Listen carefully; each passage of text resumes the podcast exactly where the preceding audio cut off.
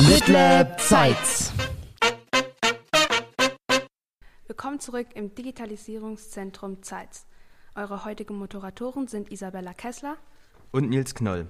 Heute zu Gast bei uns Matthias Ludwig. Hallo, Herr Ludwig. Guten Tag. Wie viele Bücher gibt es in Ihrer Bibliothek und was macht sie so besonders? Es sind etwa 40.000 Bücher und was sie besonders macht, ist nicht etwa die Zahl der Bücher, sondern das Alter der Bücher, die Herkunft der Bücher und natürlich auch das, was drinsteht.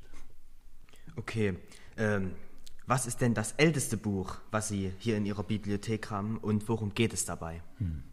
Die Frage ist gar nicht so einfach.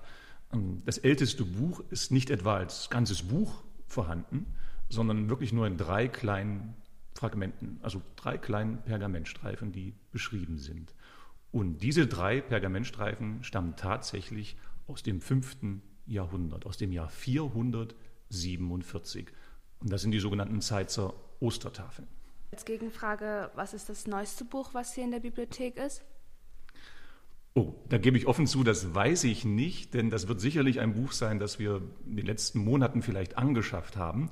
Denn es gibt neben den alten Büchern auch eine kleine Arbeitsbibliothek, mit der wir als Mitarbeiter und Wissenschaftler arbeiten. Und da schaffen wir auch regelmäßig neue Bücher ein. Also ich würde sagen 2021. Vielen Dank. Äh, was meinen Sie denn, was können Jugendliche aus den alten Büchern lernen? Ja, das Gleiche, was auch Erwachsene aus diesen alten Büchern lernen können. Das hängt immer davon ab, wie man sich so einem Buch annähert. Also ich vermute einmal, dass viele junge Menschen zunächst einmal das Medium Buch verstärkt erlernen müssen, weil wir heute ganz andere Möglichkeiten haben zu lesen und zu lernen.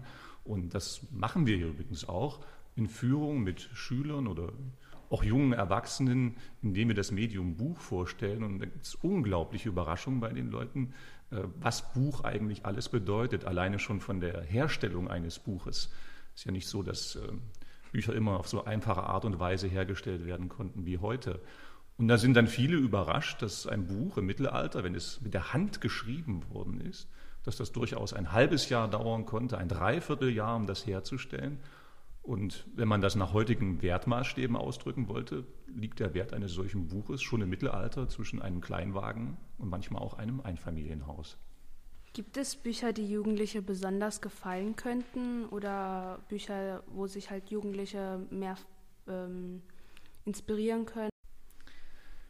Also zunächst einmal muss man sagen, dass die meisten unserer Bücher hier, die alten Bücher, gar nicht so ohne weiteres zugänglich sind. Also das bedeutet, bei alten Büchern muss man häufig erst einmal bestimmte Sprachen beherrschen, um die lesen zu können. Und wenn das handgeschriebene Bücher sind, muss man sogar noch lernen, die Handschriften zu entziffern. Bei gedruckten Büchern ist das vielleicht etwas anderes, aber handgeschriebene Bücher, da muss man lernen, Handschriften zu lesen. Aber um auf die Frage zurückzukommen, das sind wahrscheinlich Bücher mit äh, bestimmten Themen, Inhalten, die heute auch noch relevant sind, für die sich heute Jugendliche genauso begeistern können wie Menschen, sagen wir mal, vor fünf oder 600 Jahren.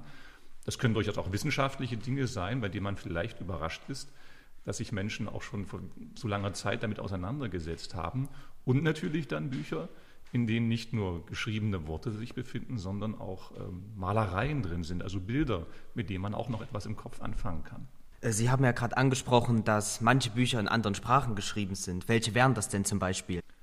Na, die, andersherum, oder ich stelle ja meine Frage, was würde man denn erwarten? Welches ist denn die Sprache, die man im Mittelalter am häufigsten erwarten würde in einem Buch? Tja, also ich würde jetzt mal tippen, Latein. Hm, ich auch, Latein. Wie viel Prozent der Texte sind auf Latein. Was meint ihr? Das kann man nur schätzen. Ja, ich würde vielleicht sagen fast 80 Prozent. Ich würde schon ein bisschen höher gehen, Richtung 90 Prozent. Ah, es gibt also keine exakte Zahl, aber es gibt durchaus Leute, die meinen, es sind 95 Prozent, vielleicht sind es sogar 99 Prozent. Also Latein ist die äh, Buchsprache, äh, zumindest hier in unserem ähm, mitteleuropäischen Raum. Und dann in der Neuzeit kommen moderne Bildungssprachen dazu und das sind dann äh, Französisch und Englisch. Deutsch setzt sich, sage ich mal, zahlenmäßig durch, vor allem erst im 18. und 19. Jahrhundert. Gibt es ein Buch, was Ihnen besonders gut gefällt oder Sie besonders inspiriert? Hier im Bestand? Ja. Um ehrlich zu sein, ist das gar kein Buch, das mag vielleicht überraschen, wir sind eine Bibliothek, aber wir haben ja auch einen recht großen Bestand an Landkarten, kartografischen Karten. Und wir haben ja eine ganz besondere Karte, und das ist die sogenannte Zeitzer Weltkarte. Das ist die einzige mittelalterliche Karte dieses Typs, die sich in Deutschland überhaupt erhalten hat. Und an der durfte ich mal eine ganze Zeit lang arbeiten, auch übersetzen, die mit herausgeben. Das hat sehr viel Spaß gemacht und das macht mir bis heute noch den größten Spaß in Führung, diese Weltkarte vorzustellen, vor allem mit dem Weltbild, das dort vermittelt wird. Und die Karte stammt aus dem 15. Jahrhundert. Sie haben ja gerade gesagt, Sie sind vom Beruf her Historiker und der Naumburger Bischof Julius Fug. Ähm, wissen Sie, ob er sich früher mit Jugendlichen beschäftigt hat oder in der Art irgendwelche Projekte gemacht hat? Okay. Jetzt haben wir ein ganz kleines Problem. Wir müssten wahrscheinlich lange über den Begriff Jugend, Jugendlicher oder sogar Kind reden. Und Julius Flug lebte vor 500 Jahren etwa.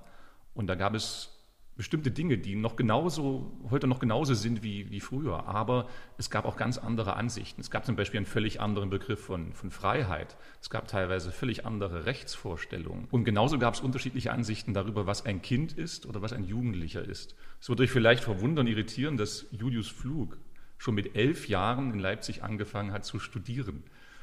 In Elfjährigen würden wir heute möglicherweise kaum als Jugendlichen, sondern eher noch als Kind äh, bezeichnen. Und äh, deswegen gibt es wahrscheinlich Schwierigkeiten, sich das vorzustellen.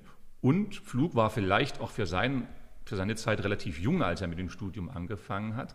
Aber 15, 16 war durchaus so ein Alter, in dem man begonnen hat zu studieren. Und das sind ja nach unseren Maßstäben Jugendliche. Weshalb sollten, sollte ich als Jugendliche die Stiftbibliothek besuchen? Tatsächlich wahrscheinlich um etwas über das Buch zu erfahren. Jetzt nicht über ein konkretes Buch, sondern was Buch bedeutet, was Buch bedeutet hat, welche Rolle es gespielt hat in unserer Zivilisation. Viele kulturelle Leistungen, die für uns heute ganz selbstverständlich sind, äh, wären ohne das Buch überhaupt gar nicht denkbar. Und das wäre auch eine Gelegenheit, darüber nachzudenken, was Buch äh, für uns in der Zukunft bedeuten kann. Das ist, glaube ich, das Wichtigste. Ähm, was bedeutet denn Literatur für Sie als Historiker, beziehungsweise gibt es spezielle Sachen, was Literatur für Sie ausmacht? Die Frage ist jetzt gar nicht so einfach. Wir müssten auch da wieder darüber reden, was ist Literatur. Da gibt es ja durchaus auch Abgrenzungen. Als Historiker arbeite ich als Wissenschaftler. Und das heißt, wenn ich als Wissenschaftler mit einem Buch arbeite, dann ist das für mich ein, ein Gegenstand, ein, das ich untersuche nach ganz bestimmten Kriterien, objektiv. Ähnlich wie ein Naturwissenschaftler gibt es ein Instrumentarium, zum Beispiel nennt man das Quellenkritik. Wenn ich also Informationen aus diesem Buch erschöpfen will, jetzt nicht für mein Leben, sondern tatsächlich für mein wissenschaftliches Interesse, wenn ich zum Beispiel zu Herrn Flug arbeite, dann muss ich mir genau anschauen, wer hat denn dieses Buch geschrieben, wann wurde dieses Buch geschrieben, was hatte der möglicherweise für Ideen, der dieses Buch geschrieben hat, wie glaubhaft ist dieser Mensch möglicherweise überhaupt gewesen und das würde ich ja unterscheiden von Literatur, wenn ich also ein Buch nehme, auf das ich mich als ganzer Mensch einlasse, wo ich mich auch gefühlsmäßig einlasse, wo ich vielleicht Freude habe, gar nicht mal am Inhalt des Buches, sondern an der bloßen Sprachkraft. Es gibt Autoren, die können Bilder mit Sprache entwerfen und dann sitzt man da und ist völlig entzückt äh, darüber, was diesem Autor mit diesem Satz gelungen ist. Und in dem Fall ist es so, dass ich mich von Literatur auch gern überraschen lasse. Als Wissenschaftler lasse ich mich nicht so gern überraschen. Was bedeuten für Sie die Landesliteraturtage in unserer Region? Na, das ist zunächst einmal eine große äh, Freude, dass das gelungen ist, das hierher zu bekommen. Das ist ja immerhin ein großes Projekt, ein Landesprojekt, das wir hier nach Zeitz geholt haben, in den äußersten Süden des Bundeslandes.